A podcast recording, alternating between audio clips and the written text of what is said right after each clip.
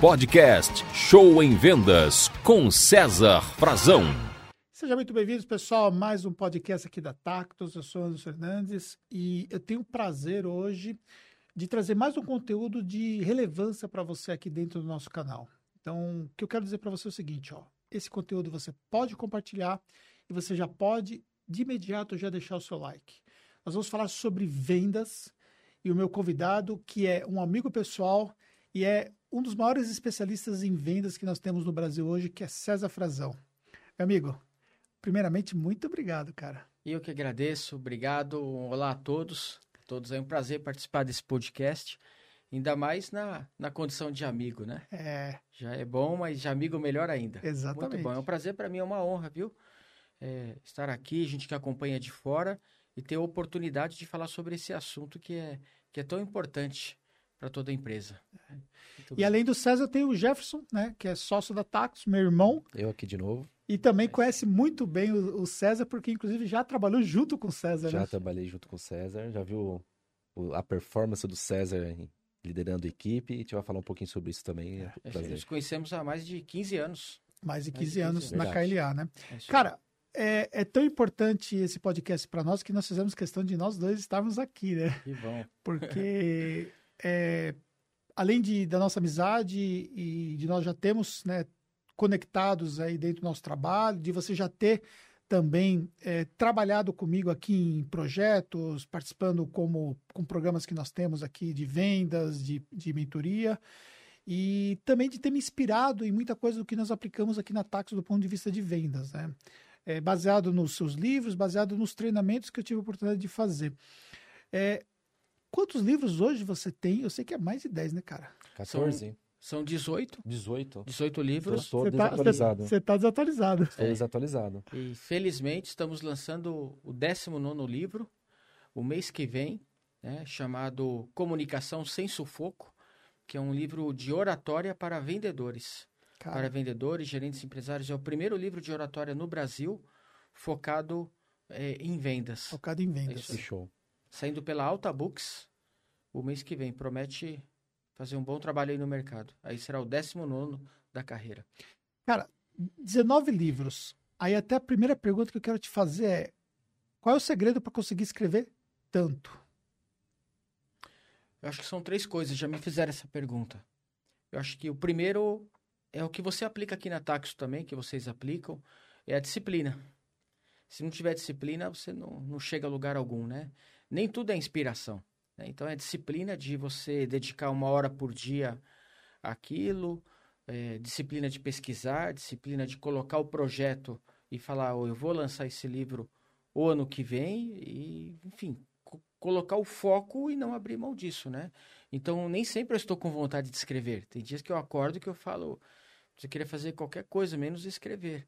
Hoje estou cansado, mas a disciplina a gente tem que ter, né? Então, o primeiro fator é esse. O segundo fator é a paixão no que você faz, né? Eu escrevo de vendas, para mim não é trabalho.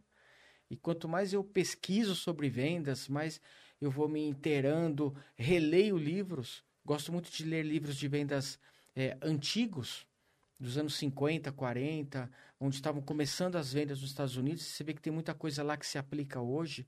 Então, eu, eu, eu gosto de pesquisar sobre vendas. Então, que, que referência você tem de, de livros antigos? Frank Bettiger, Joe Girardi, Zig Ziglar. São é, ícones, né? E, e, você vê um livro de 1950 e você fala, caramba, isso aqui se aplica hoje. Né? E, então, acho que a, a disciplina, a paixão e o, a, a vontade, a vontade de multiplicar o conhecimento. Existem várias formas de fazer isso. Pode se fazer através de um vídeo do YouTube, de uma palestra, de um áudio, de um podcast, e eu gosto através dos livros. Eu sou apaixonado por leitura. Eu leio muito. É, a, a, parte que eu mais gosto da minha casa é a biblioteca. Então, acho que essa paixão pelos livros que eu trouxe do meu pai e da minha mãe me motivam muito a escrever. Então, acho que são esses fatores aí. Cara, é uma coisa que uma vez o Edilson falou para mim, e isso foi um aprendizado para minha vida, baseado no seu exemplo. Ele falou assim: o César, ele é o cara mais disciplinado que eu conheço. E isso né? Isso muito tempo atrás, tipo, mais de 10 anos atrás. Eu falei, cara, é, disciplina é um fator importante. Eu trouxe isso para minha vida, né? E você acabou de falar uma coisa que eu sabia que você incluía disciplina dentro hum. desse quesito de você conseguir publicar tanto, porque eu sei o quanto a disciplina ela é de fato importante, né? O vendedor ele tem que ser um cara disciplinado. Se, se, se não tiver disciplinado, se ele não for disciplinado, ele pode trabalhar em vendas também mas ele vai ser o vendedor que a gente fala, o vendedor que faz voo de galinha. Sabe? A galinha, quando voa lá no. Levanta aquele voo curtinho, uhum. ele pode ser vendedor a vida inteira. Eu conheço vários vendedores que são indisciplinados. Ele é o vendedor que nunca vai ser bem sucedido, que nunca vai ganhar dinheiro de verdade, que nunca terá um carro bom, nunca terá uma casa boa, terá a vida inteira um empreguinho, um trabalho medíocre, vendendo pouco, ganhando pouco, viverá reclamando de tudo e de todos, viverá em vendas a vida inteira. Né? Venda, gente, é uma área tão boa, tão boa, tão boa.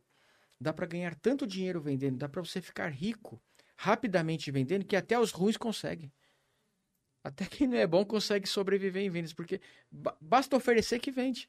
Vai encontrar alguém que compra. Então, o vendedor que não tem disciplina, ele pode permanecer em vendas, nunca será um sucesso, nunca ganhará dinheiro. E é, e é uma pena, porque às vezes um, um pouco de disciplina já dá grande diferença no faturamento. Não precisa ter muita não, viu, Anderson?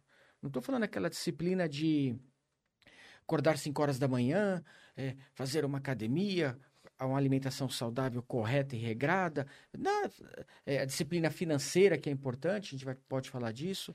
Mas um pouquinho só de disciplina, no sentido de cumprir prazos, ser pontual, né? se vestir corretamente, estudar, um pouquinho de disciplina já dá um grande resultado lá na frente, viu? Boa. Show de bola. E, primeiramente, é um grande prazer estar aqui falando contigo, é, porque eu conheci você na KLA e na KLA eu entrei para mexer na área financeira na é. KLA, dar uma organizada nas contas e tudo mais. Só que eu ficava de olho no César vendendo. O César é, é liderando a equipe. Então, é, desde lá que eu conheço o seu Uhu, né? Então, desde aquela época você já, Uhu, bora, bora, bora. Então, isso para mim foi algo que, que marcou bastante. É, e sempre gostei da forma como você liderava a equipe. Sempre com, com motivação, sempre uh, ajudando a equipe para que ela consiga vender mais. E isso para mim foi sempre uma referência e a referência que eu também acabo levando aqui para a equipe de uma forma diferente, porque lá aqui a gente não fica não, não tem o nosso machado lá para bater na porta, a galera não fica batendo na mesa, que é uma pegada diferente do que você tinha na KLA. E de onde que veio toda essa inspiração, toda esse jeito César de liderar uma equipe, que agora o César escritor, o César que, que é palestrante, de onde que veio uh, o César que eu conheci na KLA? Eu acho que. Bom, boas lembranças essas, né? Boas lembranças. Tinha uma equipe de vendas muito forte lá, muito forte. Eu acho que esse jeito de liderar, ele, ele originou de duas fontes. Primeiro, dos líderes que eu tive oportunidade de conviver. Eu trabalhei numa grande escola de vendas que foi a UESP, né? Do Grupo Estado de São Paulo, é, que fazia ou algo parecido com as páginas amarelas, e ali foi um berço de grandes vendedores. E onde se tem grandes vendedores, se tem grandes gerentes. Então eu tive a oportunidade, o Tejon foi meu gerente, né? eu tive a oportunidade de ter grandes líderes, grandes gerentes que motivavam as equipes assim. Então a gente vai aprendendo. O próprio né? Edilson você conheceu lá. O Edilson, o Edilson era vendedor junto comigo. Olha que legal. Era eu, o Edilson e a Silvia. Patriani, nós éramos uhum. os três vendedores e o Tejon era o nosso gerente. Né? E assim aí a vida foi correndo. E o segundo fator foi a oportunidade que o, o Edilson me deu, que eu, era, eu fui trabalhar como gerente da KLA, e o Edilson deixou é, é, eu ser eu mesmo. Isso é muito importante, sabe? Você poder exercer a, o teu estilo de liderança natural. Porque, gente, não existe um estilo de liderança correto. Né? Tem o líder que é mais sério, o outro é mais sistemático, o outro é mais emotivo, mais paisão, né? o outro é mais enérgico. Então, não, não existe um estilo único que fala assim, esse é o melhor. Não existe. O que a liderança tem que entender é que ela tem que dar resultado. Tá? Eu, eu estava numa escola de vendas é, em Araçatuba treinando uma equipe e o dono falou assim comigo: Ó, eu vou te apresentar a gerente, você vai treinar eles o dia inteiro, só que a gerente, ó, você vê aí, mas acho que nós precisamos trocar, porque ela fala muito errado. Ela, é, é ela fala um português, é para mim fazer, vamos estar verificando, é nós vai, nós foi. É? E eu perguntei para ele, mas nós vende? ele falou assim, ela é a melhor gerente da rede. Eu falei assim, então deixa. Nós vai, nós foi, mas nós vende pra caramba. Então, sabe, assim, a pessoa tem que, tem que ser ela mesma na liderança. E o meu estilo é assim, né? De, de cobrar, incentivar, pegar pesado, mas motivar, fazer bagunça. Então, acabou que, que dando certo. Eu acho que foram essas duas origens. Eu pude ser eu mesmo e tive bons, bons líderes. E aproveitando, eu queria tocar num ponto importante, né, sobre liderança de equipe, sobre vendedores, tá? A gente vê muito esse erro aí no mercado, tá? Os gerentes, donos de empresa, né, donos de escritórios de contabilidade, que é um, um dos públicos fortes nosso aqui, né? É, erram muito nisso, sabe, Anderson? Eles erram no seguinte: confundem treinamento com motivação. Tá? O gerente completo, o líder completo de vendas, ele tem que trabalhar nas duas frentes. Tem que treinar e tem que motivar. Tá? E eh, a gente vê muito os líderes somente treinando. A parte técnica apurada. Então, ele tem a parte técnica apurada, ele sabe fazer isso, sabe fazer aquilo, passa para os vendedores, os vendedores sabem, mas você vê muitos vendedores desmotivados. O cara é tecnicamente preparado, mas não tem vontade, não tem garra, não tem pegada para vender. Então, gente, treinamento é uma coisa, motivação é outra. Você pode ser um vendedor treinado e estar desmotivado. Ou o contrário, você pode ser um vendedor motivado e, estar, e não estar treinado, que é o típico vendedor novato quando entra numa empresa. Né? Então, são, são duas coisas que, que caminham juntas, sabe? O sucesso de uma equipe de vendas, de um vendedor, de um escritório, de uma empresa, na parte comercial, está nessas duas coisas. Tem que ter treinamento e motivação juntas. Ô César, e o que, que você é, colocaria como sendo os aspectos principais que mais motivam os vendedores para que esse gerente possa trabalhar isso? Eu posso enumerar vários aqui, tá? Não necessariamente nessa ordem de importância, porque depende muito do momento que o vendedor está. Tem momento que algo é mais importante que outro, tá? Mas poderíamos enumerar, por exemplo, dinheiro é um fator motivacional. Tá? Os vendedores trabalham por dinheiro, por comissão, por premiações. Então, usar o dinheiro como isca como fator é uma premiação. Segundo fator que motiva muito o vendedor, sonho. Despertar no vendedor o sonho dele. Ou simplesmente perguntar: qual é o teu sonho, meu amigo? Onde você quer chegar? Qual carro você quer ter? Qual país do mundo você quer conhecer?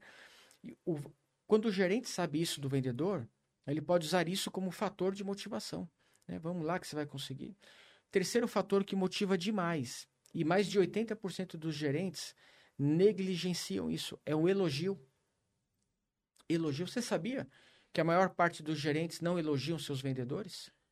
Fazem críticas, mas não elogiam quando precisam. E poucas coisas motivam mais um vendedor que um elogio. Um elogio sincero, uma salva de palmas uma medalha, um troféu, uma mensagem do presidente. Então, isso aí é, é, é, é muito motivador. Quarta coisa que motiva um vendedor é a competição. A, a competição entre eles, entre equipes, em, em duplas, individuais, para competição no sentido de ver quem é o melhor, quem vende mais. Bons vendedores são motivados à competição. Né? É, vendedor, quando não gosta de competição, é porque é ruim. Você não gosta de competição, não gosta porque perde sempre. Por isso que não gosta. Né? É, e, e, uma coisa que motiva o vendedor também tá?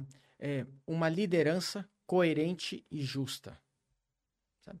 Uma liderança coerente e justa é uma das coisas que, preste atenção, pouco motivam um vendedor. Elas não. O cara não vai trabalhar assim, uhul, eu vou lá, vou lá porque meu gerente é um cara correto. Não. Mas só que quando a liderança coerente e justa não existe, ela não se faz presente, ela é a coisa que mais desmotiva. Você pode ter premiação, sonho, elogio, campeonato, ambiente agradável, você pode ter tudo. Se o, o líder for um cara sacana, proteger um vendedor em de detrimento ao outro, pegar um cliente e passar escondido para outro vendedor, é, não honrar um pagamento, ser um. Isso aí acaba com toda a equipe. Mas isso ainda acontece? Demais. Demais. Demais. Mais do que você possa imaginar. Mais do que você possa imaginar. Muito. Isso aí já nós estamos falando de formação. De formação e de caráter. A maior parte dos líderes não foram treinados para ser Uhum. líderes. Simplesmente assumiram. E com isso não tem informação. E as empresas que já performam em vendas com uma área comercial, é, muitas vezes elas pegam aquele melhor vendedor e acabam tornando ele um gestor de equipe de vendas. É, é a melhor alternativa mesmo o melhor vendedor se tornar um gestor ou as características para esse gestor vai ser diferente do, das características que ele tem como vendedor? Olha, colegas, é, promover um bom vendedor a gerente simplesmente porque ele é um bom vendedor é um equívoco. É um equívoco. Grandes empresas fazem isso e acabam errando, tá? É, somente algumas empresas promovem de maneira correta. Eu vou contar um caso que aconteceu ontem comigo, tá? Para se promover um vendedor, ele precisa ter duas coisas. Primeiro, perfil para líder. Nem todo vendedor tem um perfil para líder. E segundo, e mais importante, o grupo tem que reconhecer ele como líder. Existe uma liderança natural nas pessoas. Quando o grupo reconhece ele como líder, naturalmente, já é um, já é um, um indicador bom que ele pode ser promovido. Agora, se o grupo não vê como líder, é, não promova que vai dar errado, ok? Quando se promove um vendedor só pelo resultado, você corre um grande risco, e a maioria das vezes isso acontece. Você perde um bom vendedor e não ganha um bom gerente. E, e o cara, depois que é promovido, ele não quer voltar atrás. Você perde eles em definitivo. Então, tem que ter, assim, o perfil. Ontem eu estava numa empresa e a gerente falou para mim, eu, eh, eu orientei ela, olha, eu queria que você saísse dessa parte eh, operacional e você ficasse só no estratégico e coloque uma supervisora em teu lugar. né? Ela falou, ah, eu estou pensando em promover a vendedora X. Eu falei, ela? É, ela não tem o menor perfil para liderança. Uma menina novinha, começando a vida agora, é, tímida, é, aprendendo ainda a vender. Ah, mas ela está aqui desde o começo. Ela, ela nos acompanha, ela ajudou no momento difícil. Existem outras formas de reconhecer essa ajuda, não, não promovendo uma pessoa errada. ok? Então, é, às vezes é melhor buscar fora. Buscar fora. Se a pessoa não tiver perfil e, e o grupo não a reconhecer como líder, veja no futebol, que é o, o nosso esporte mais conhecido, os melhores técnicos que temos não eram os melhores jogadores. Não É foram jogadores brilhantes, mas são ótimos técnicos. Né? E você pegar os craques, né? não serão bons técnicos. Porque qual é o perfil de um bom vendedor? É um cara individualista, é um cara altamente competitivo, que busca resultados. Né? É- é- esse é o perfil. Qual é o perfil de um bom líder? É um cara que tem que saber treinar, saber desenvolver, saber ouvir. Necessariamente, ele não era um bom vendedor. São coisas diferentes. No caso dos técnicos que você usou como exemplo, tem muitos técnicos que nem foram jogadores, né? Mas se prepararam para serem técnicos e sempre foram técnicos, mesmo não tendo jogado bola mesmo, né? Exatamente. Mas conheciam toda a parte estratégica e tudo mais. Então, um gerente de vendas, ele pode não ter sido um vendedor antes? Com certeza, com certeza. Eu posso dar uma aula sobre eh, o pico do Everest, mesmo sem ter ido lá. Hoje, com os estudos, com a, com a tecnologia, com o Google, com tanta informação que tem, eu posso aprender sobre qualquer assunto. É claro que o fator prática faz a diferença, né? mas ele não é o determinante para isso. Tá? É, um gerente, é, uma das coisas que um gerente tem que fazer quando ele quer conquistar uma equipe, vamos supor um gerente novo, ele assumiu uma equipe e veio de fora. Como é que se conquista o respeito de uma equipe rapidamente? Já pararam para pensar nisso? Um dos fatores é trabalhando mais do que a equipe. Chega antes da equipe e sai depois da equipe. Quando a tua equipe chega às 8 horas da manhã, ela já vê você na mesa. E quando ela vai embora às 5 da tarde, você está na mesa trabalhando. Ela fala: caramba, esse cara aí não tá para brincadeira. Eu posso confiar nele, ele é sério, está comprometido. Então, você pode gerenciar uma equipe de vendas ser, sem, sem ter trabalhado em vendas perfeitamente. com certeza. Oh. E muitos vendedores, é, eles já nasceram já, parece que já nasceram vendendo. Né? Você pega, sei lá, Silvio Santos, ele sempre foi um vendedor antes de um bom apresentador, um bom comunicador. Mas tem aqueles vendedores que, que não, nunca venderam nada, como foi o meu caso. Eu nunca tinha vendido nada na vida e eu é, passei a ser vendedor aqui de, da, da, da Tactus. Você acha que vendas é algo nato ou a pessoa consegue desenvolver isso com treinamento e trabalhando bastante? Mas eu tinha certeza que vocês fariam essa pergunta. É clássica, né? É clássica, todas as entrevistas fazem e ela está no nosso livro. Né? Oratória sem sufoco é um dos capítulos. A pessoa nasce vendedora ou se torna vendedora. Então as duas coisas estão corretas. Tá? Existe o dom natural, pessoas que têm uma facilidade maior é, em desenrolar a profissão, mas quem não tem esse dom natural também pode desenvolver através de estudo, de, de, de aprendizado. É Mas- como, por exemplo, trocar violão.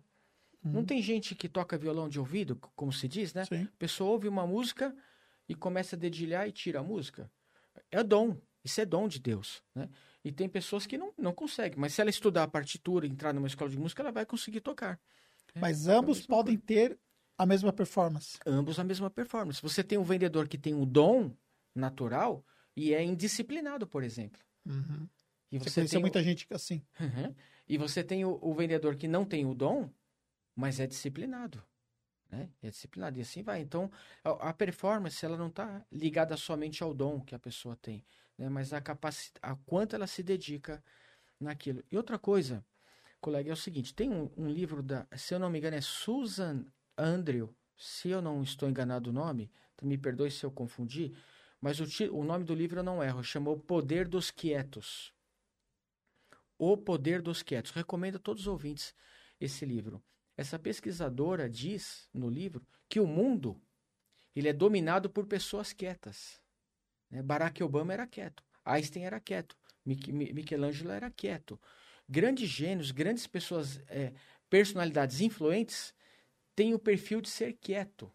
Tá? E em vendas também ela fala no livro, grandes vendedores são quietos. Então, a pesquisa dela jogou aquele mito por água abaixo de que o bom vendedor ele é falante, chega chegando, faz piada, é extrovertido, é brinca. Isso é um estilo. Mas os bons vendedores também você encontra quietos, que mais observam, menos falam, pensam mais antes de falar, cometem menos erros, né? têm um planejamento melhor. Então, então, isso uma pessoa que você olha assim, nossa, ele é tão quieto, ele não serve para ser vendedor. Claro que serve, tá aí o seu exemplo. Sim. né? É, A faz- minha esposa, ela fala que não sabe vender nada. É, Eu, eu falo, você está enganada toda hora. Ela é a melhor vendedora da empresa. Quando um, um síndico vai conversar com ela, fecha o condomínio, passa o condomínio para ela administrar. Uhum. né? De tanta confiança que sinto. Pô, se isso não for vender, o que é mais? É, eu- eu, eu sempre falo que é, as pessoas elas vendem o tempo inteiro. Ela tá o tempo todo vendendo. Você, para conquistar sua, sua esposa, você teve que vender, você teve que se vender, né? Você teve que falar do, do, do modo que agradasse, se vestir, se comportar. E é um- uma forma de vender. E às vezes a pessoa fala, "Ah, eu não sei vender nada, mas na verdade ela já se vendeu. De É. alguma forma ela, ela foi buscar um emprego, é uma forma de se vender.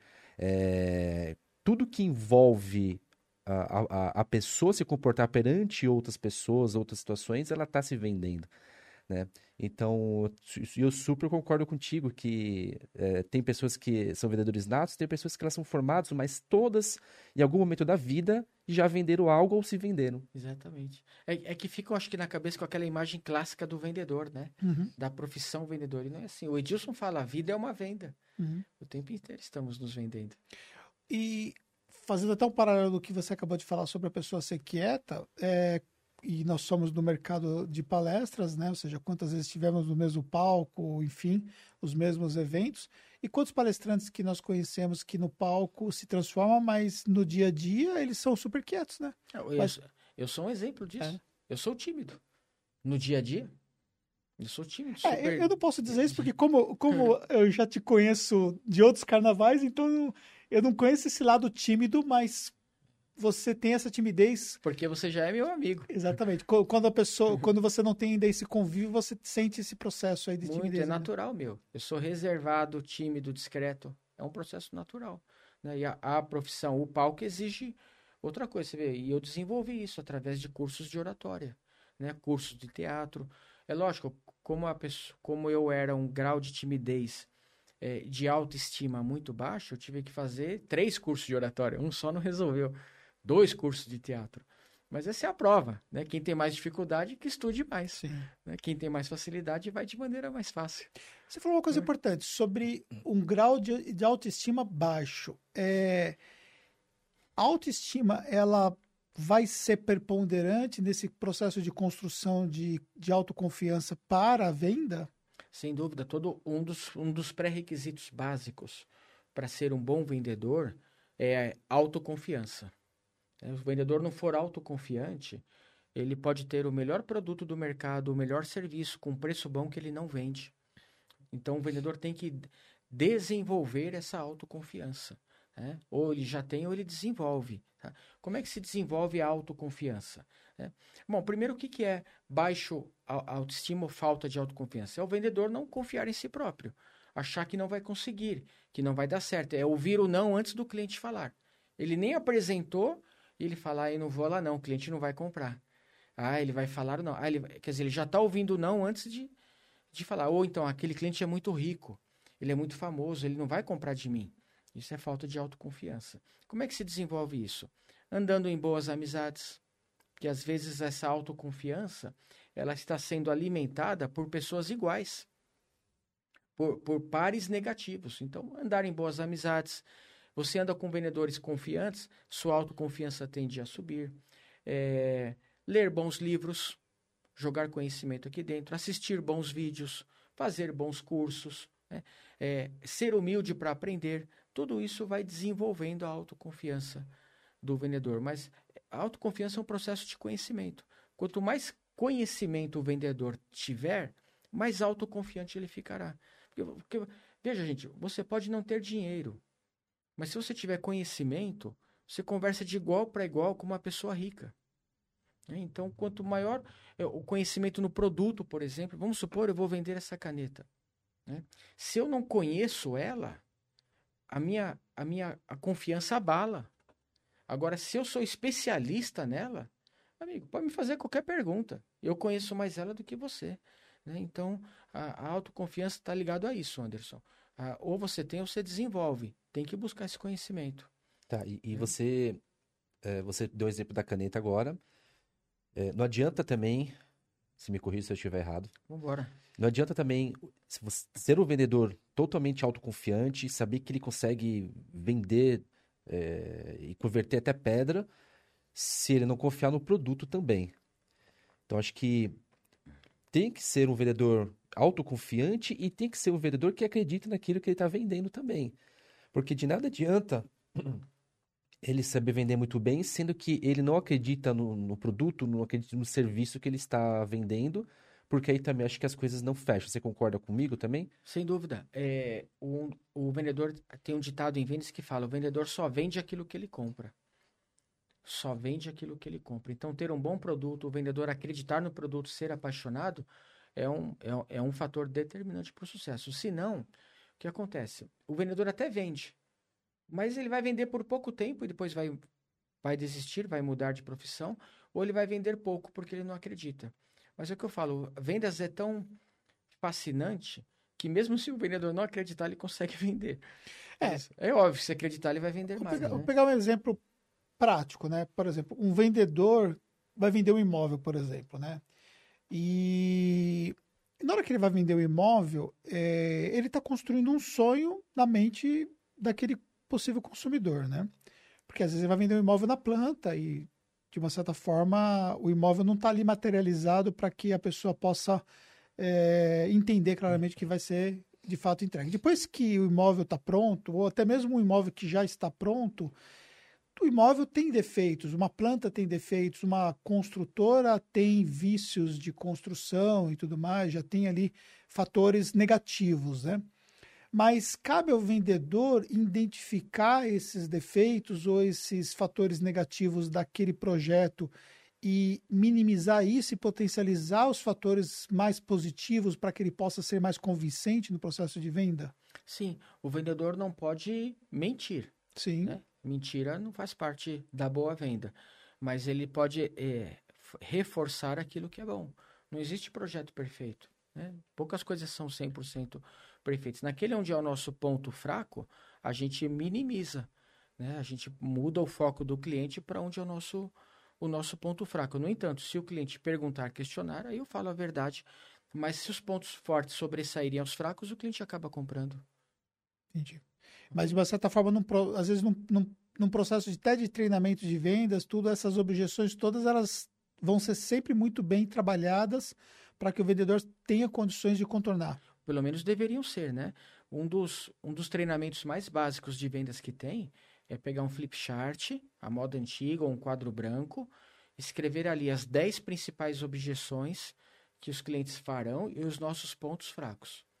Aí você reúne o grupo de vendas, a equipe comercial, e fala, gente, vamos ver argumentos para isso. Aí lista-se os argumentos como se fosse um checklist mesmo, ok? E estuda e, e, até que isso esteja internalizado no vendedor. Então o vendedor ele tem que saber responder, né, é, a qualquer pergunta que o cliente fizer. Se ele não souber responder ou se gaguejar ou se baixar a voz, ficar trêmula, é fatal para perder a venda. Né? Tem que, a equipe tem que estar preparada. Ainda mais com a concorrência brutal que se tem hoje em dia, né? Então, agora se vê, é um exercício básico esse. E mesmo básico, a maioria das empresas não o fazem. Não fazem. É, vendem mais na, na intuição, no impulso, do que na parte técnica apurada da venda.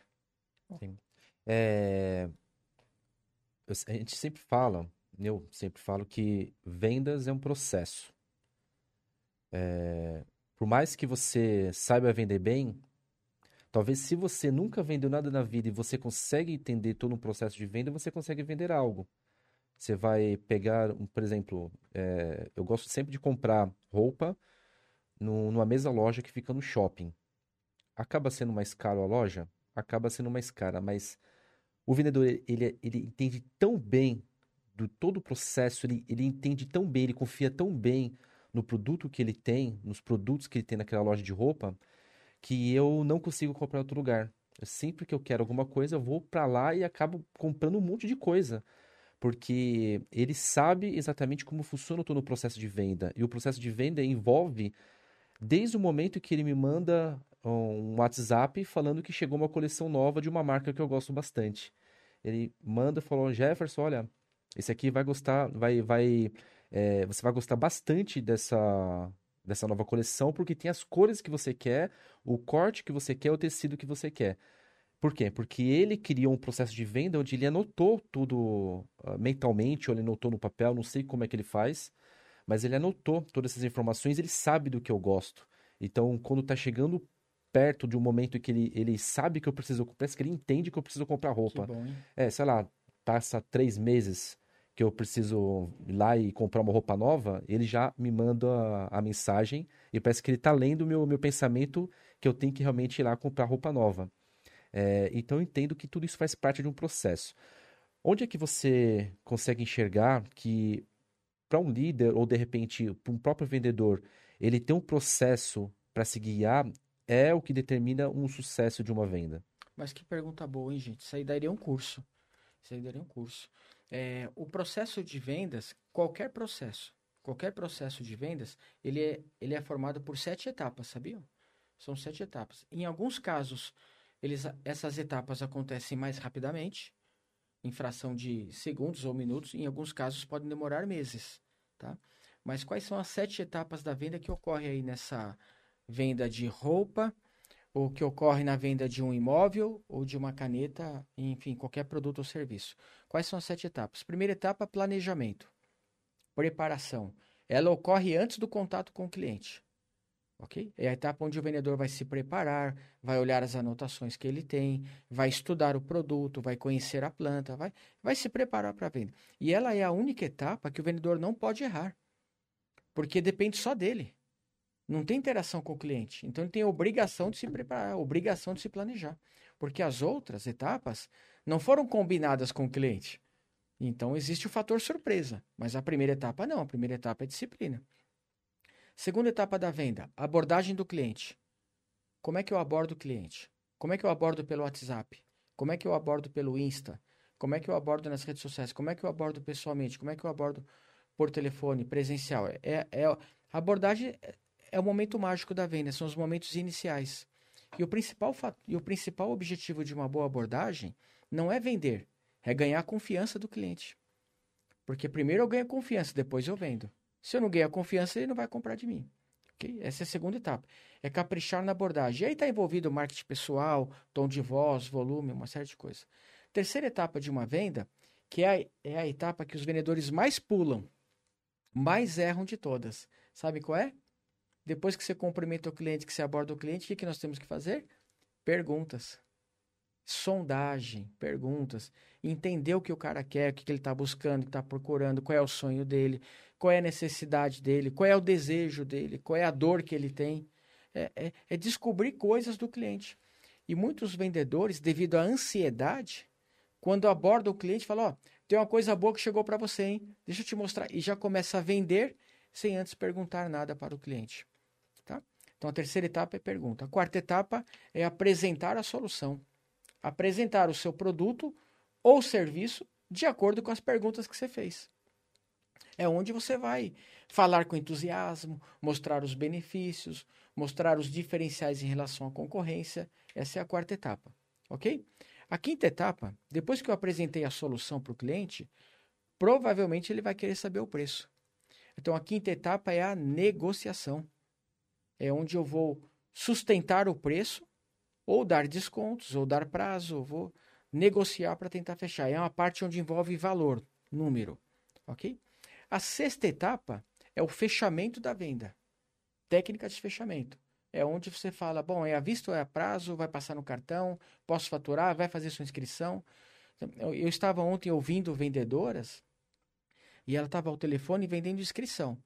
Meu, e a cliente concordando com tudo concordou com o curso, concordou com o preço, e a vendedora não parava de falar. Eu estava do lado dela ouvindo com a escuta, eu peguei um, um papel que assim, vai para o fechamento, faz a matrícula. E a vendedora foi e fechou. Dizer, estava enrolando. Poderia perder a venda. Ia perder. Porque é, tem medo de fechar. Os vendedores têm medo de fechar vendas e ouvir o não. Então, essa é a sexta etapa. E para isso existem técnicas.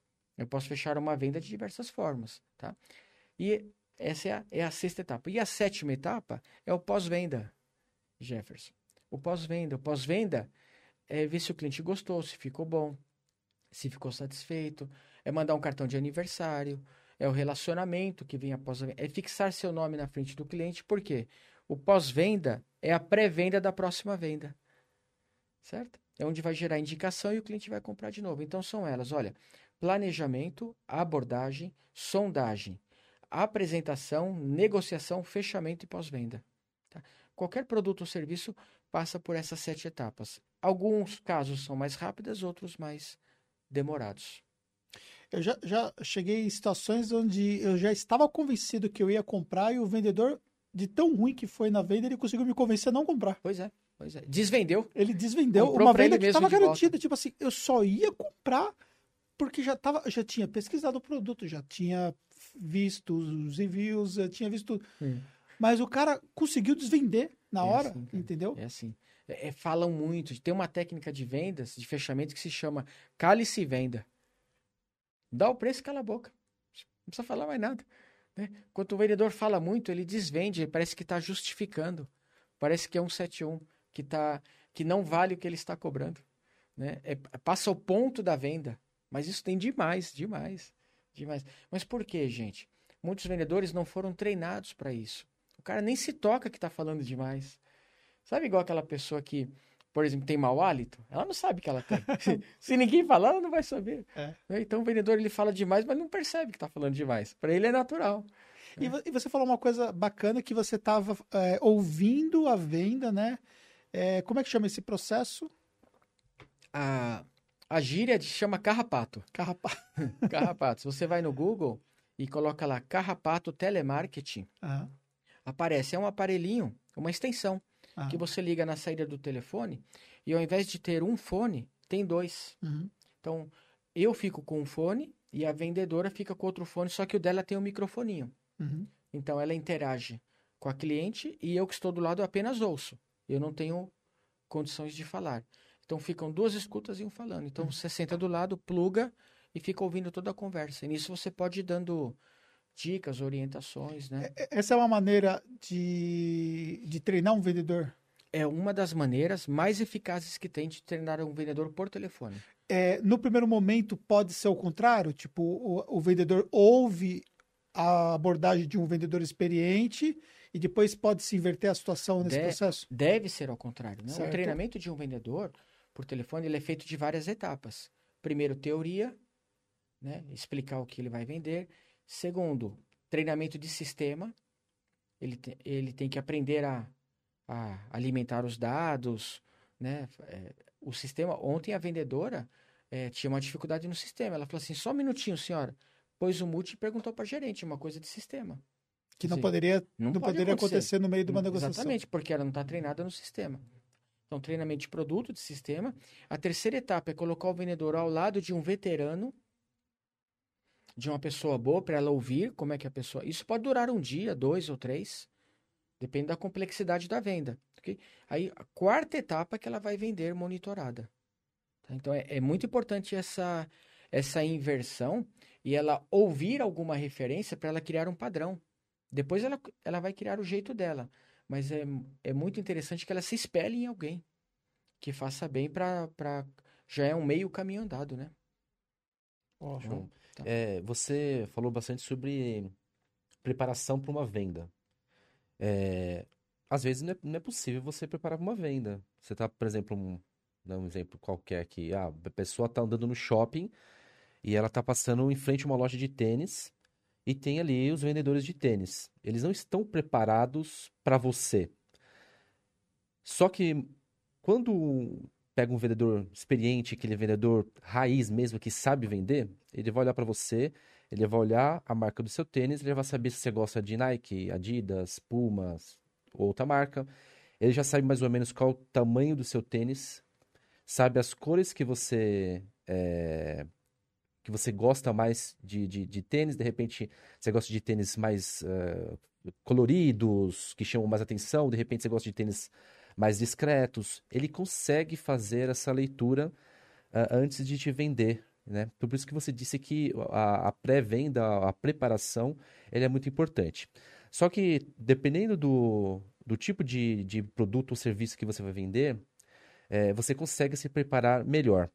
Você consegue criar um, um breve roteiro de como é que você prepara um- uma abordagem de vendas ou para atender um cliente que você quer fechar um serviço, um negócio? Olha, o, o vendedor, quando ele é veterano, experiente, né, como você disse, ele bate o olho, ele já mais ou menos que, que entende, porque ele analisa a, a pessoa como um todo. Ele não está preocupado só em vender e ganhar a comissão.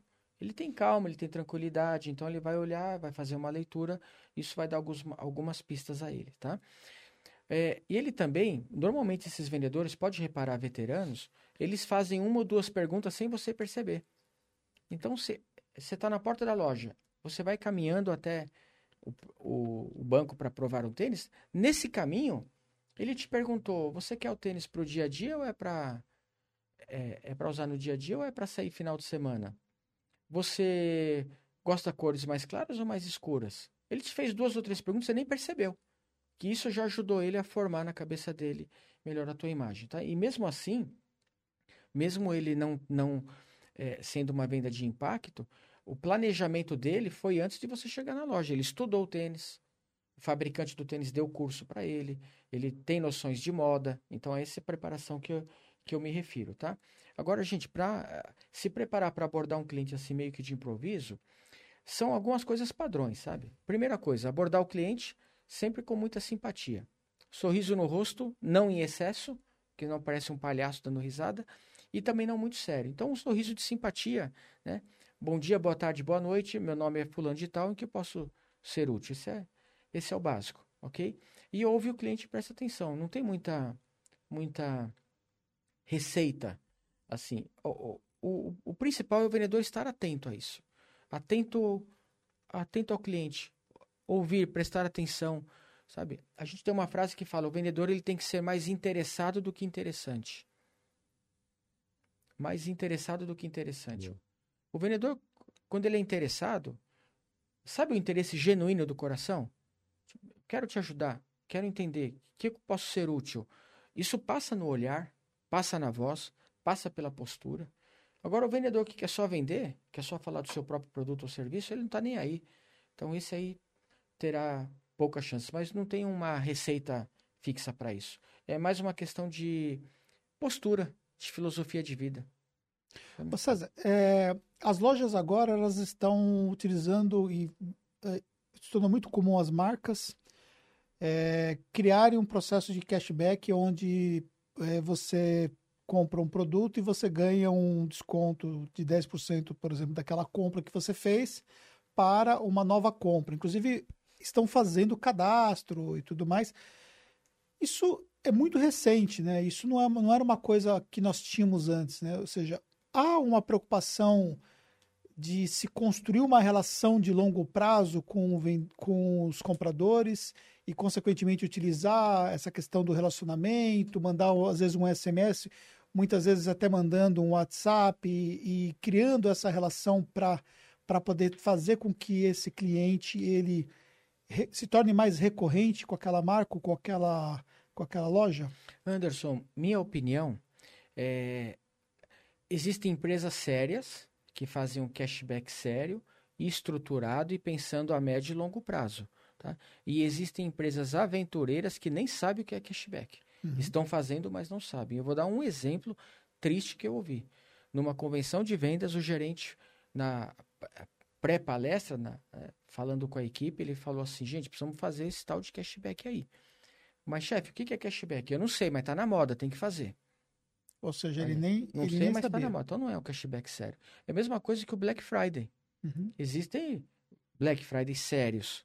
Você encontra ótimas oportunidades. E existem muito, muitas coisas fajutas, né? A Black Fraud como... A metade do dobro. Exatamente.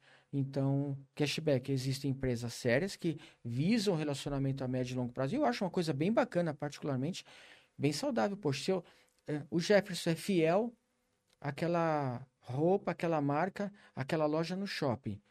Poxa, se a empresa ainda faz um cashback para ele, quer dizer, além dele gostar da marca, gostar do vendedor, ainda tem um desconto na próxima compra, aí amarra o cabrito de vez, quer dizer, aí, aí prende o cliente de vez mesmo, né? Quer dizer, blinda contra a concorrência.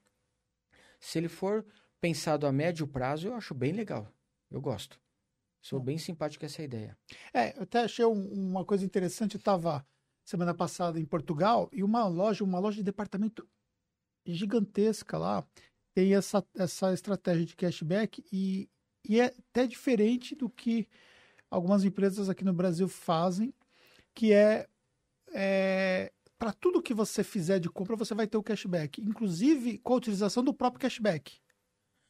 Entendeu? Então, por exemplo, se eu comprei um produto que custava 100 euros ali, tal, então eu ganho 10% de cashback na próxima compra. Quando eu for fazer a próxima compra, eu gastei 50 euros, eu consumi 10 euros do meu cashback, só que eu vou receber mais 10% dos 50 euros. Tá. Não vai descontar daqueles 10 que for, que já foi um cashback, ou seja, ele tá, dá um cashback, em cima do, cashback. Só que você fica num. Aí eles geram, inclusive, um cartão, que eles cadastram esse cashback nesse cartão. Só que você fica numa situação que você praticamente não consegue nunca consumir todo o cashback, porque sempre você vai ter um cashback. Mesmo que você só fosse trocar os mesmos 50 cash, é, euros que você tivesse no cartão de cashback, você vai ganhar 5. 5, é, 10% que vai ser 5 euros de- do, do próprio cashback do cashback. É como né? se você não conseguisse quitar sua dívida nunca. É, nunca É. vai quitar. E Você não depois, vai quitar o seu cashback. por, por acaso, é, é- foi no, é o corte inglês? Isso é o corte inglês. Eu nem sabia que você tinha ido para lá. Foi. né? E depois fala que os portugueses não são inteligentes, que Pois são é. burros, né? E, você e, vê o e- quanto a gente tem que aprender com e eles. você tem que contar também que você conhece lá e tal, e, e aquilo é, tipo, tem acho que 10 andares, é uma coisa assim surreal, né? E tipo, e você entra num processo que você comprou um negócio lá no décimo andar e você desce no subsolo e você gasta o dinheiro, ou seja, você nunca Você sai fica- da loja. Você fica preso eternamente. Fica preso A eternamente. A sensação, quando eu fui com a esposa, é que não ia sair mais de lá. Porque você vai ganhando, vai ganhando e vai ficando e tudo. Tem coisas que você quer comprar e quando você vai ver, passou a hora. É, aí, aí eu tive que voltar para o Brasil, eu voltei meio frustrado, porque eu voltei com uns 15 É, euros você, você, ainda. você moralmente, você tá sentindo que você tem a obrigação de voltar lá para gastar esse cashback. É, exatamente. É, muito E, louco. e olha isso. como que eram as coisas. Pra mim, tinha... o maior exemplo de cashback é esse. E olha É só o que, que aconteceu. E eu e, e tava, acho que com 15 euros ainda, que eu tava com cashback no cartão, né? E eu precisava comprar um boné pro meu filho, né? E aí eu falei pro Fernando assim, falei assim, eu vou, vou voltar lá no, no El Corte Inglês para poder pegar o boné, porque eu tenho 15 euros. Ela falou pra mim, mas a gente vai gastar mais de Uber voltando lá. é mesmo, né? Então vendo? vamos pegar aqui mesmo, mesmo. E deixa, esquece o cashback. Aí eu vou ter frustrado. Você vê que estratégia de vendas, né? É. Muito bom. Me fale, as coisas lá estão aparentemente normais para andar na rua? Como é que Só está? tá muito caro.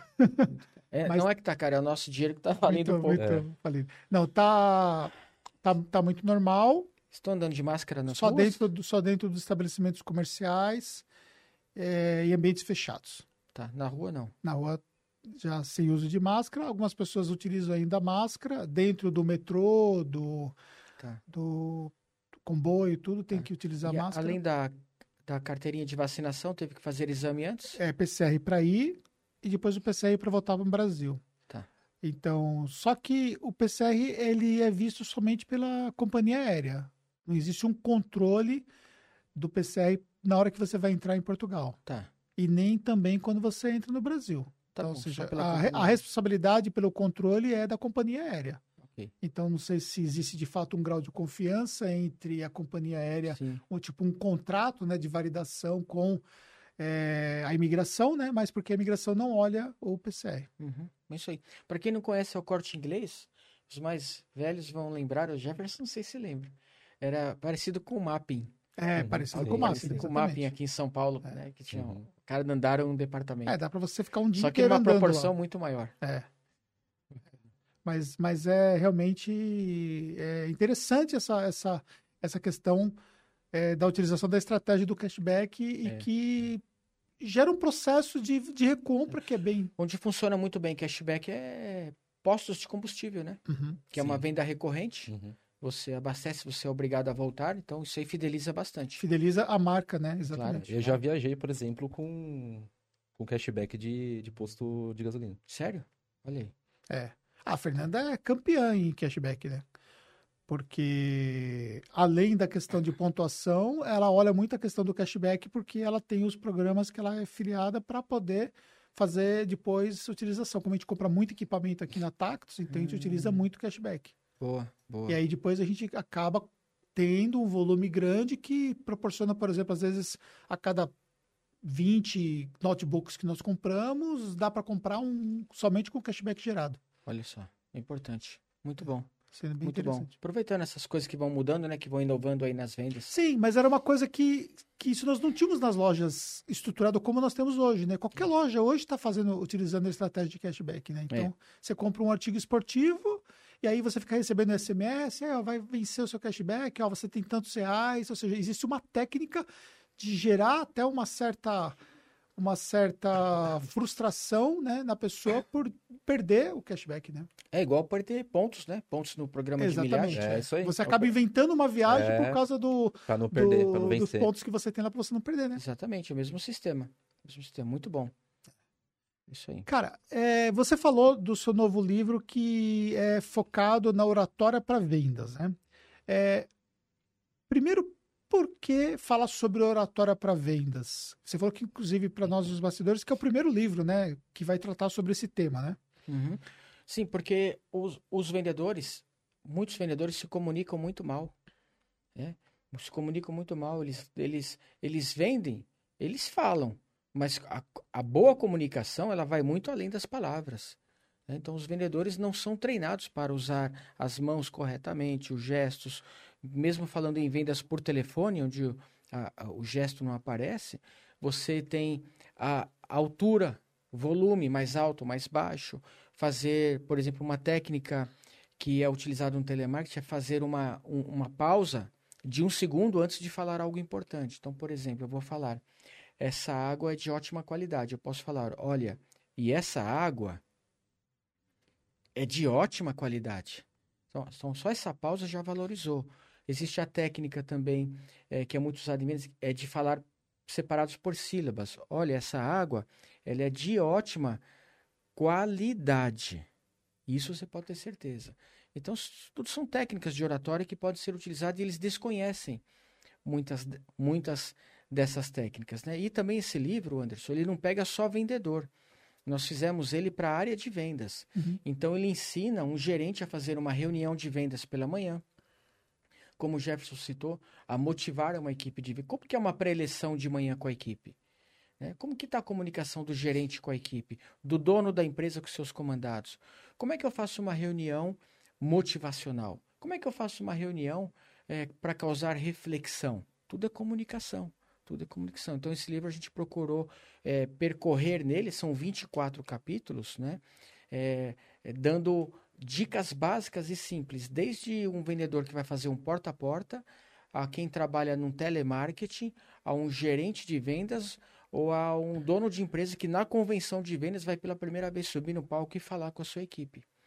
Então é oratória aplicada é, ao mundo das vendas, ao mundo dos negócios. Então foi daí que veio que veio a. E para nossa surpresa não existia nada no Brasil oh. nesse sentido, né? A expectativa é muito boa, muito grande em relação à a, a, ajuda na vida das pessoas e a venda dos livros, né? Show. É, você tem já é, é, 19 livros, 19. né? É, disciplina, né? Que você falou que é a, é a qualidade que você precisa ter para escrever um, uma quantidade tão grande de livros. Amar, né? Escrever, amar ler. É, mas eu queria que você explicasse para alguém que está querendo escrever seu, seu primeiro livro, como é o meu caso, é, o que é que a pessoa tem que fazer para ela conseguir escrever um livro e ser esse livro maravilhoso que, que eu você... vou te dar os primeiros passos então para você e todos os ouvintes, tá? Show. Mas primeiro, eu tenho só eu tenho 19 livros porque eu tô meio preguiçoso, viu? É, dá pra ter mais. Eu tô meio acomodado, tô meio preguiçoso, dava para ter mais, com uhum. certeza. Tem espaço para isso. Preciso escrever mais um livro. O primeiro passo para você escrever um livro é você definir a área de atuação que você quer escrever. Finanças pessoais, vendas, autoajuda, iluminação, microfone. Você escolhe um assunto que você domine, que seja apaixonado, que você quer falar. Esse é o primeiro, primeiro ponto. Escolher um foco tá? Gente, quem fala de tudo não fala de nada, tá? Tem caras aí que querem escrever livros, fala de tudo. O livro é uma porcaria. Então, é, você tem que ser especialista num assunto. Ah, mas eu tenho mais de um assunto. Escreva mais de um livro. Simples assim. Então, escolher um assunto bacana é, que você vai se dedicar àquele assunto, tá? Depois vem a parte que é por onde se começa a escrever um livro, tá? É aí onde a maioria erra. Como é que se escreve um livro, Jefferson? Pelo índice. Primeira coisa, quais são os assuntos que você vai abordar no livro? Então, pega lá teu notebook, capítulo 1. Qual é o capítulo 1? Não se, não se preocupa o que vai dentro do capítulo. Isso virá depois. Aí vem a parte, eu, eu já vou falar. Mas primeiro, qual é o capítulo 1? Qual é o capítulo 2? Qual é o capítulo 3? Quais são os assuntos que você vai falar naquele livro? tá? sem se preocupar com a ordem. Apenas vai listando. Tá? Depois a gente vai parar para analisar a ordem de, e pode inverter. De repente, o capítulo 1 você vai ver que ele fica melhor sendo o terceiro. Porque você criou um capítulo número 9 que ele cai legal como um. Então, é, escrever os assuntos que você vai abordar no livro sem colocar número ao lado. Simplesmente os assuntos. Como eu fiz nesse de oratória. Eu escolhi 18 assuntos para esse livro. E convidei uma pessoa, o Franco, o Franco Júnior, para participar do projeto e ele escolheu seis assuntos. Então nós fizemos um livro com 24 assuntos. Tá? Depois que eu estava com os 24 assuntos, aí eu procurei colocar a ordem cronológica neles. Qual vai ser o primeiro, o segundo e o, e o vigésimo quarto. Ok? Então primeiro você escreve os assuntos que você quer abordar. Isso vai te dar, vai te gerar um senso uma obrigação de fazer o recheio desses assuntos. Tá? E esse recheio dos assuntos ele é feito em três partes. Tá? Primeiro você vai colocar tudo que você sabe sobre aquele assunto, sem consultar nada e ninguém. Você simplesmente vai sentar e escrever. Tá? Então, por exemplo, eu vou falar sobre vendas, lista de transmissão no WhatsApp. É um assunto que vai estar no meu livro. Eu vou falar sobre lista de transmissão. Ok. Eu não sei ainda se vai ser o primeiro capítulo, o segundo. Então eu vou sentar, vou pegar meu cafezinho. Assim, bom, lista de transmissão é. E pau no gato. E vai escrevendo, escrevendo. Procurar um bom português, separar por parágrafos. E vai escrevendo, e vai jogando ali, e vai jogando ali.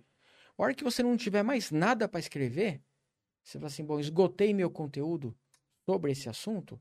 Aí você vai para a segunda fase, que é a fase de pesquisa. Tá? Aí você vai pesquisar na internet o que, que tem de novidade, de complemento, além do que você escreveu. Tá? Se você achar algo, você completa e cita a fonte. Você vai enriquecer o conteúdo que você já tem. Tá? E a terceira e última fase, se você quiser, você vai convidar algum especialista para falar sobre aquele assunto no seu livro. Tá? Ele vai dar um tempero ele vai colocar uma frase, um depoimento, um parágrafo, ele vai dar um tempero e você o agradece no final do livro. Isso capítulo por capítulo. Tá bom? Se um assunto for muito grande, você pode dividir ele em subtítulos. E você já teve situações onde você já tinha feito o índice e depois você acrescentou mais algum capítulo que Mas você achou? muito, muito, muitas vezes, muitas vezes. E já teve fato de você tirar algum, algum Já também, também? porque você vai amadurecendo. Uhum. A ideia não nasce pronta. Escrever um livro é um processo, é um processo de criação, demora mais de um ano, dependendo do livro que você for escrever, da complexidade dele. Então é um processo de criação. Eu vou escrever, eu começo escrevendo, aí começo a mergulhar naquele assunto, eu vou descobrir coisas que eu não sabia. Né? E eu passo a acrescentar. Eu, o, o, o mundo muda tão, tão rapidamente que tem coisas que eu comecei a escrever e dali a um ano, falo, poxa, mas isso aqui acho que Não faz tanto sentido. já não faz mais tanto sentido para mim, porque eu também já não sou a mesma pessoa Uhum. de quando comecei a escrever, né? Por isso que é uma coisa importante também, deixa eu falar, se to- bom se tocar nesse ponto, Anderson, é legal você, quando acabar o livro, você colo- colocar um deadline, um dia D. Sim. E falar assim, bom, dia Você não fica um 18, projeto eterno, né? não acaba, não acaba. Tem Porque você escritores nunca vai que- achar que vai estar bom. é, tem escritores é, perfeccionistas que nunca acham que tá bom. E, na verdade, nunca estará pronto. Sim. né? A vida não tá Mas pronta. aí a o fato tá também, por pronto. exemplo, de você escrever 18, 19 e mais livros, você, na verdade, também tem um processo de amadurecimento natural nas suas obras que foi com base naquilo que você já fez antes, né? Então você olha para as primeiras obras e vai falar assim, poxa, mas né, eu, eu- hoje eu escrevo muito melhor, né? Mas é natural que isso aconteça, É né? natural, é natural. É, quando você, o importante é você fazer do coração e fazer o, o mais bem feito que você pode naquele momento. Uhum. Porque o simples bem feito funciona, né? Já disse essa frase. O meu primeiro livro, O Show em Vendas, que é um, um clássico, graças a Deus, vende até hoje. Uhum. né? Até hoje vende um livro com 17 anos e você encontra ele à venda ainda, tá? Ele tem, Anderson, é, uma ingenuidade tão bonita nele. Ele tem uma, uma pureza nas palavras, uma simplicidade nas técnicas de vendas. Eu escrevia de uma maneira tão simples, tão, tão pura, tão objetiva, que foi isso que fez dele um sucesso.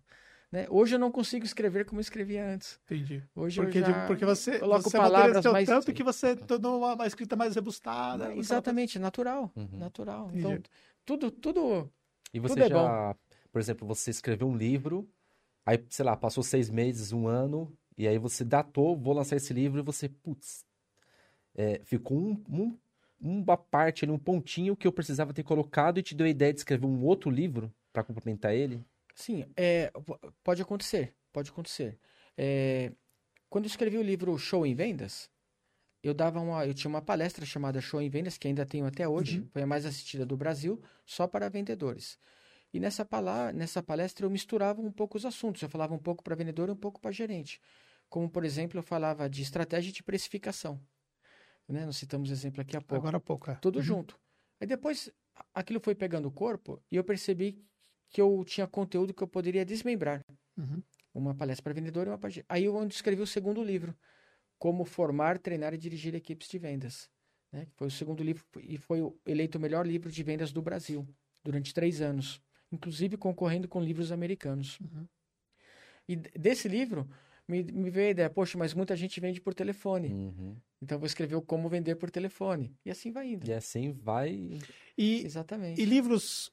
É, eu tô até preocupado com o nosso horário por causa que você tem compromisso. Nossa, que conversa boa, né? Pois é, né? Muito. É, chega a ser frustrante, né? A gente Podemos não conseguir voltar? passar a tarde toda. Podemos voltar? Claro, Podemos, você claro. pode voltar a hora que você quiser. Então, então já fica. Mas, já é- me autoconvidei.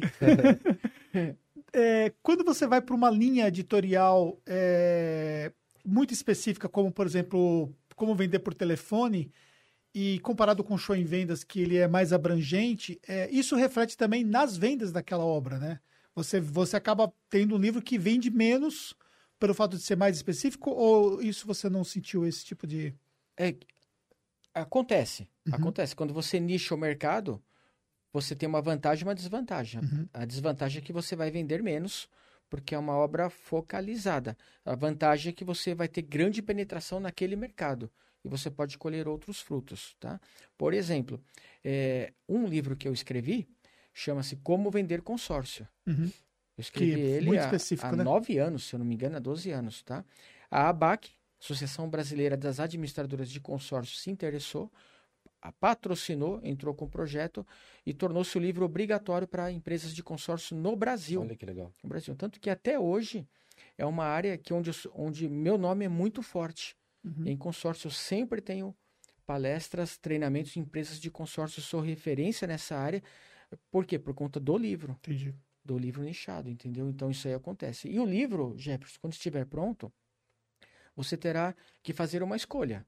Você terá do- dois caminhos. Ou você publica ele por conta própria, o Anderson já passou por esse Uhum. processo, e você aumenta teu lucro, teu preço sobre capa vem mais e você faz as suas divulgações, ou você publica ele por uma editora, onde o teu royalty é pequeno e eles assumem todos os custos e grande parte do plano de marketing. né? Então você tem que pesar na hora. O que, que você quer? Você quer dinheiro ou divulgação? Tá? Porque a editora consegue chegar onde a gente não chega Uhum. como autor. Sim. Eles têm a força. Só que eu vendendo no preço de. é, eu, eu pagando a gráfica, eu consigo o, ganhar 90% da capa. Sim. Então é uma, é uma escolha que terá que ser feita no futuro. Show. Cabe eu fazer mais uma pergunta? À vontade. É... é, Eu tenho você, muita referência pelo que eu vi, você trabalhando na KLA. E a KLA, para quem não conhece, é uma empresa de eventos, né? É, ela formava eventos ali, principalmente de, de vendas, né? Grandes nomes. E o César, ele era o líder da equipe de vendas. A minha pergunta é, quando você estava lá, liderando toda aquela equipe, fazendo a galera é, vender pra caramba, vocês vendiam muito por telefone, Só É, por telefone. só por, por Só por telefone, naquela época, nós estamos falando quando que é 15 anos atrás. 15 anos atrás. 2000, dos anos 2000. 2000, por aí. 2000. É, De 2000 a 2004 eu fui gerente lá. sim. E a galera vendia tudo por, por telefone e tudo mais. Ali cabe duas perguntas, eu vou fazer só uma, porque senão a gente vai extrapolar o tempo aqui. Você, naquela época, você não era, não era, não era palestrante ainda, você era um líder de vendas. Você olhava aquele, aquele pessoal todo que você estava vendendo o evento, daquele congresso fechado, você já se imaginava estar ali naquele congresso um dia? Eu tive duas grandes inspirações quando eu era gerente que, que me deixaram com vontade de ser palestrante. O professor Marins, né, que eu já acompanhava desde os VHS dele, e o Alfredo Rocha. Dois grandes palestrantes que eu vendi, vi eles no palco e falei, poxa, é isso que eu quero para minha vida. Aí eu fiz um acordo com o Edilson, na época, o diretor, é, falei para ele da minha vontade de ser palestrante, e ele falou, "Ó, você me ajuda, então fica comigo até janeiro de 2004, e em janeiro de 2004 eu te ajudo na sua carreira, dou início a você. Então nós fizemos um acordo. Isso foi dois anos antes. Então eu fiquei com ele 2002, 2003, 2004 e dia 14 de janeiro de 2004 eu dei minha primeira palestra pela KLA no Centro de Convenções Rebouças. Que legal. E É. isso foi um divisor de águas, você já começando num evento daquela magnitude? Sim, sem dúvida, né? Sem dúvida. Primeiro eu tive um- um- uma primeira palestra não oficial, a qual eu tenho muita gratidão também ao Raul Candeloro, Uhum. que foi na revista Venda, Ainda Mais, Uhum. de- para os vendedores da revista Venda Mais. Foi a minha primeira palestra para uma empresa e a primeira aberta ao público foi na KLA. né? Mas você tem que se preparar, você tem que, tem que enfrentar. Tipo, não pode escolher com quem você vai jogar. Né? E Tanto que daí- até hoje você palestra pela KLA, né? A KLA tem uma história interessante comigo, né? Além de, dessa particularidade que você citou, eu fui o palestrante mais contratado pela KLA Olha que em legal. toda a história. né? Quando teve a, uma fase das escolas de vendas KLA, Uhum. que faziam eventos, eu fui o mais contratado de todos os palestrantes até hoje. Chegava, você olhava o site da KLA, em toda a escola de vendas tinha palestra minha, porque eu tinha quatro títulos diferentes. Show em vendas, como vender por telefone, como formar em negociação. Então, o cara fazia uma, depois ele tinha que fazer a outra, fazia a outra. Então, você tem quatro vezes um monte de escola. Eu fui o mais contratado até hoje. E um outro marco aqui, não sei se vocês sabem. A KLA vai fazer o primeiro evento, a primeira palestra 100% virtual, agora, dia 11 de dezembro, tá? O Show em Vendas. Olha que legal. Então, após 17 anos, vou ser o primeiro palestrante a fazer uma palestra 100% virtual para KLA, como antigamente no palco, só que agora um evento 100% digital pela primeira vez. Que show. Show em vendas. Maravilha. 11 de dezembro, todos convidados aí. Show demais. Maravilha. Cara, é, só tenho a agradecer o nosso bate-papo. A gente poderia passar mais do que o dobro do tempo aqui, mas assim, infelizmente você tem compromisso e vai ficar o convite para você voltar para a gente poder continuar conversando, porque Combinadíssimo. É, Se não se- foi chato para vocês e deixar para aqui, os ouvintes, então, ó, não, me, não me coloca aqui, porque eu vou fazer um monte de pergunta pro César. Nós temos, temos que falar na próxima vez sobre motivação para os vendedores, falar sobre parte financeira. Boa. Por que, que vendedores vendem e não ficam ricos? Por que Uhum, tem muito vendedor que ganha dinheiro e está endividado? Sim. Acho que um podcast sobre isso cairia muito bem, sobre disciplina financeira, sobre prospecção de novos negócios, como buscar novos clientes, né? As vendas digitais, o vendedor na era digital, o que mudou, o que não mudou, o que vai mudar, o que não mudará nunca. Então tem muito, tem muito assunto aí pela frente. Galera, para quem não conhece o trabalho do César, eu vou deixar na descrição do nosso vídeo aqui principal é, a rede social dele para você poder acompanhar, enfim. Você também tem o canal seu, né? Você também produz as suas pílulas, produz o seu conteúdo em formato podcast Sim, também, né? também o podcast Show em Vendas, Uhum. que está indo muito bem, estamos muito felizes. Maravilha. E esse programa aqui também, com a autorização de vocês, nós vamos colocar como parceiros no podcast Show em Vendas. Com isso aí. certeza. Isso aí. Maravilha. Meu amigo, muito obrigado, viu? Obrigado. Tamo junto. Obrigado. Obrigado, Você Jefferson. Obrigado, Claudinho, por nos acompanhar aqui. Tamo junto. Obrigado você que nos acompanhou e até o próximo podcast Até. da Tax. Valeu. Você ouviu Show em Vendas com César Frazão.